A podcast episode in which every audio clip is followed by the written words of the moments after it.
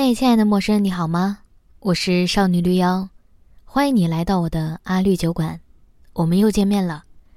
收听这次节目前，我小小的提醒一下，我还有另外一个节目叫《大小乾坤》，会邀请各种神奇的朋友就某一话题聊聊天儿，也欢迎大家关注，谢谢大家了。记得关注、评论，觉得好的话再打赏。感谢你的收听。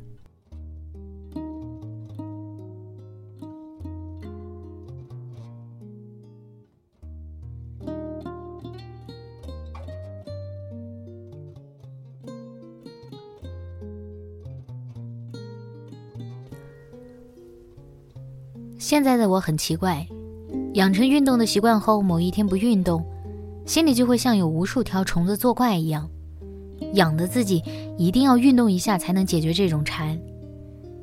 而云南这边地处中国西南，确切来说，比在北京的时间会晚一个多小时。早上即使九点起床，那种感觉也像八点一样。太阳在比较偏的地方。楼下还没有日光直晒，穿好衣服就跑下楼跳绳。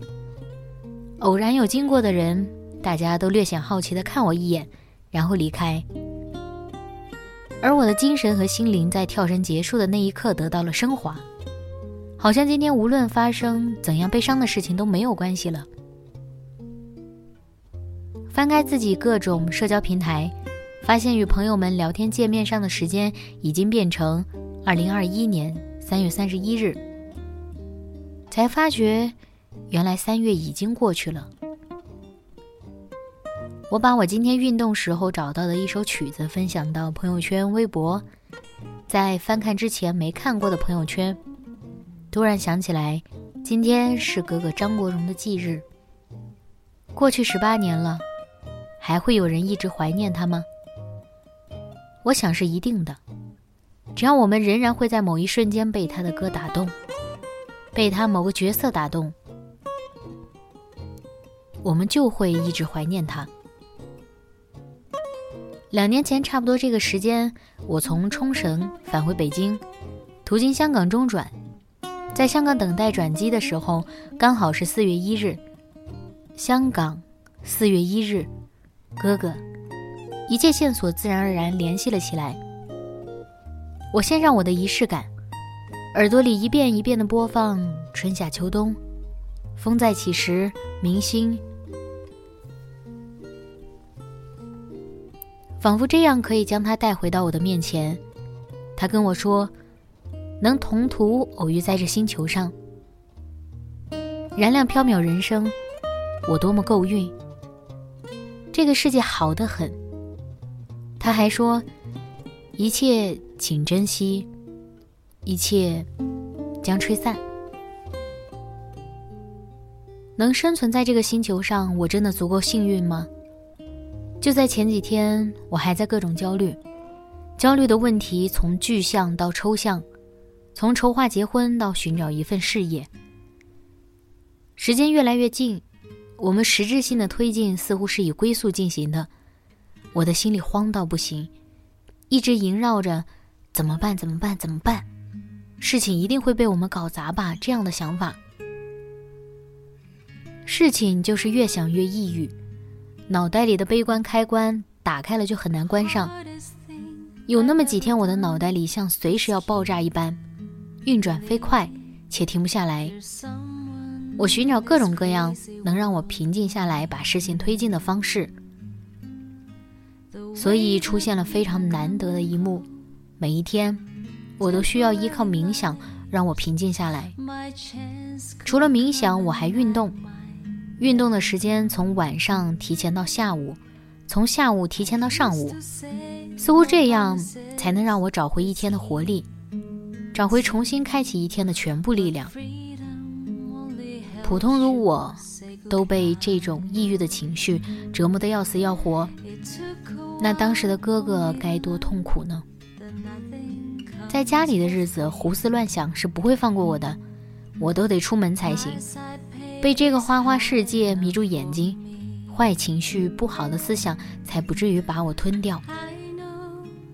真的是春天啦，云南这边的花尤其多，我最近重新认识了它们，有很多可以叫得出它们的名字。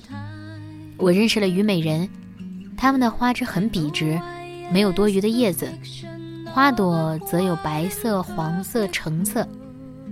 春风轻柔地吹向它们，它们就随着风摇摆跳舞，美得好像进入仙境。路上遇到这种大片大片的虞美人，总觉得春天太美丽了。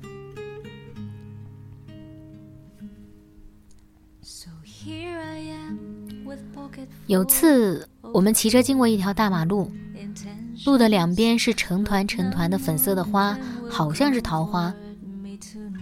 桃花一簇开无主，可爱深红爱浅红。